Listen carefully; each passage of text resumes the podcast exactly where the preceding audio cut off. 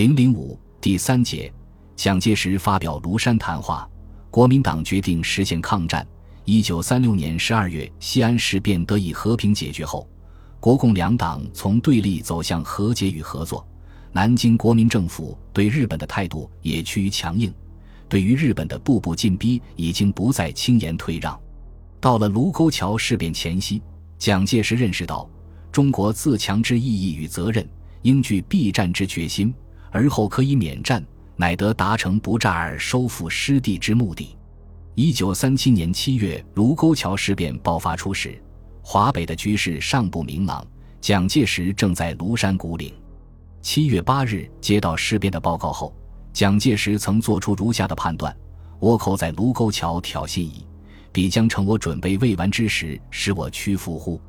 与宋哲元为难乎？使华北独立化乎？决心应战，此其实乎？此时倭寇无与我开战之力。蒋介石当日即电示宋哲元、宛平城应固守勿退，并需全体动员，以备事态扩大。另外，蒋介石决定动员中央直属部队六师北上复员。九日至十二日，该六师中央军停驻于河南边境，向日方示以不必战事之决心。甚至已经决定在永定河与仓宝县持久战。另一方面，通过外交途径与日本进行交涉，试图把华北的军事冲突控制在局部范围内加以解决，非至万不得已不宜宣战。当时，蒋介石决定中央军北调，且进入河北省境内，更多的是让各方面认识到南京政府不会在军事上做出让步的决心。尤其是希望能够阻遏日军进一步扩大军事行动，为应付事态扩大，南京政府采取了一系列备战措施。七月十一日晚，军政部长何应钦在军政部召集各有关主管部门负责人，就卢沟桥事件举行第一次汇报，决定使一切军事准备由平时进入战时状态，并详细拟定作战方案。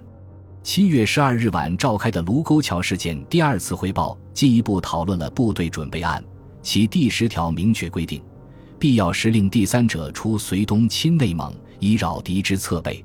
卢沟桥事变爆发时，是指国民党在庐山举行谈话会，诸多高层官员和上层知识精英对中日间新的军事冲突十分关注。如陈布雷七月十一日的日记记载：十一时到官邸。闻北时消息极恶劣，与慈修等谈及愤慨。次日的日记，日方企图扩大之消息继续传来，令人忧愤不止。七月十三日的日记，日军侵略易路谷，纪鸾来谈，甚以发动全面战为不可免。当时刚上庐山参加谈话会的周佛海在日记中也写道：“闻北方当局对日有屈服消息，以后恐对外问题演成对内问题。”中央应付更不易，思之怅然。可见，当时普遍认为这一次中日战事势将扩大。另一方面，中日在军事行动之外的较量呈现出复杂的态势，并且引起国民政府内部的分歧。七月十一日，在南京的日本使馆参赞日高向中国外交部发出威胁意味十足的声明：中国中央当局如动员部队。日方必下最大决心。与此相应，七月十三日，中国外交部长王宠惠从蒋介石电话中得知中央军已开入河北后，甚慌张。不过，当时包括蒋介石在内，都愿意接受西方国家出面调停中日冲突。七月十四日，王世杰曾要求中英庚款理事会理事杭立武以私人名义向英国驻华使馆表示。希望英国出面调停。七月十五日，英国驻华大使许格森在南京向王宠惠提出调解的意见，并问中方是否愿意事态扩大。蒋介石得悉之后，即表示中国绝对的只谋自卫，不愿扩大，并愿接受英方斡旋。然而，日方却步步向国民党当局施加压力。七月十七日。日本驻华使馆武官迟一通告往地军政部长何应钦，意为中国中央军队若违反1935年夏季的和美协定，而遣送军队及空军入河北时，日方将采取断然处置，其责应由中国负之。同日，日本使馆代办日高向中国外交部递交备忘录，要求中国停止挑战之言动，不妨碍日方与稽查地方当局商定解决办法之实行。当时行政院在南京举行会议，商议如何答复日方之要求。外交部长王宠惠倾向对日方谦让，并派高宗武赴古岭向蒋介石报告。蒋介石的庐山谈话就是在此背景下做出的。七月十七日，蒋介石在庐山谈话会上发表演讲时指出，中央认定卢沟桥事件为中日交涉的最后问题，要和日本做最后的解决。我们已经到了最后关头了。他表示，中国并不是求战，而是应战，提出了对日交涉的三点最低限度：一，绝不能再定第二个塘沽协定；二，绝对不能容许在北平造成第二个伪组织，使华北脱离中央；三，日本不能要求撤换华北地方官吏。此后，为了因应时局发展，七月十九日，蒋介石向外界公开发表了对待卢沟桥事变的声明。明确提出了解决事变的四项最低限度的条件：任何解决不得侵害中国主权与领土之完整；稽查行政组织不容任何不合法之改变；中央政府所派地方官吏，如稽查政务委员会委员长宋哲元等，不能任人要求撤换。第二十九军现在所驻地区不能受任何的约束。蒋介石最后明确指出：总之，政府对于卢沟桥事件。已确定始终一贯的方针和立场，且必以全力固守这个立场。我们希望和平而不求苟安，准备应战而绝不求战。我们知道，全国应战以后之局势，就只有牺牲到底，无丝毫侥幸求免之理。如果战端一开，那就是地无分南北，年无分老幼，无论何人，皆有守土抗战之责，皆应抱定牺牲一切之决心。这是卢沟桥事变发生以来，国民政府领导人首次公开发表的声明，其立场非常明确，就是希望和平解决事变，但为捍卫领土主权，不惜抗战和牺牲。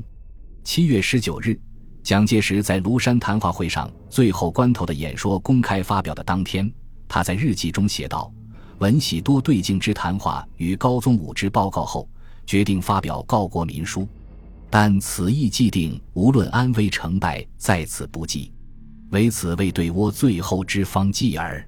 应战宣言即发，再不做倭寇回旋之想，一意应战矣。这表明，当时蒋介石确实考虑不惜与日本的侵略进行军事抗争。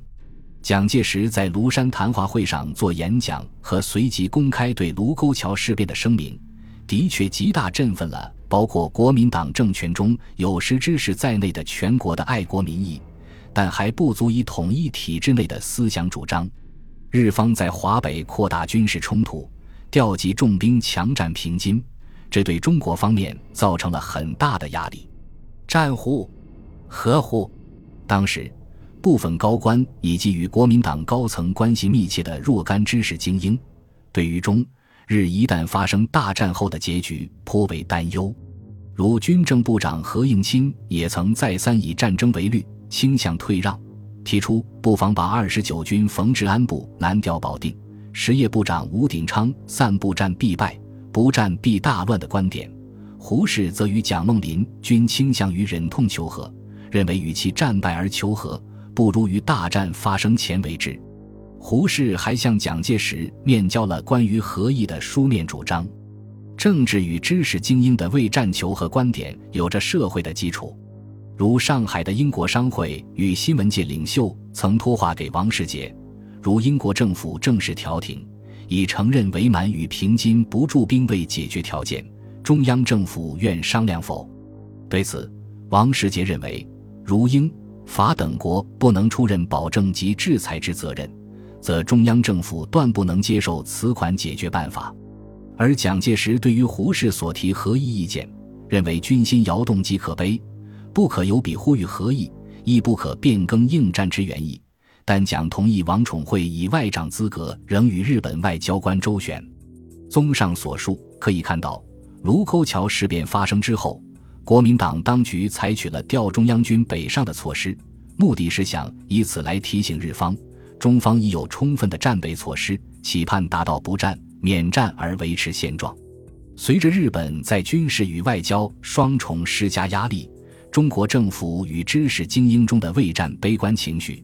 寄望外来调停的幻想一度颇为严重。蒋介石本人虽然也有过类似的免战期盼，不反对外来的调停，但在七月十七日的庐山谈话和十九日的声明中，蒋介石十分明确地宣示了领土主权不能退让、不求战而准备应战的立场。这是国民党走向抗日的重要步骤，但是还不能表明国民党政府已经从整体上做出应战的决策，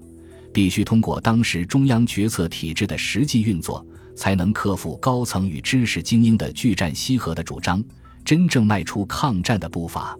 蒋介石在庐山发表对卢沟桥事变的原则立场之后，华北地方当局曾向南京报告与日军达成的协商结果。对此，南京方面在不松懈战备的同时，一度认为局势有缓解的可能，以后当注重撤兵与交涉问题。然而，数日内华北局势急转直下。日本大举调兵向中国军队发起进攻，蒋介石意识到做出抗战决策的时机业已迫近，准备承担起领导抗战的最高责任，并考虑了由政府发布自卫抗战宣言的时机。七月底，平津地区被日军占领后，国民党高层一致认识到中日两国间的全面冲突已经迫近，一场大战不可避免，除了走向抗战之外。已经没有别的选择，那么，国民党具体是在什么时间以及如何做出军事抵抗及抗战的决策的呢？本集播放完毕，感谢您的收听，喜欢请订阅加关注，主页有更多精彩内容。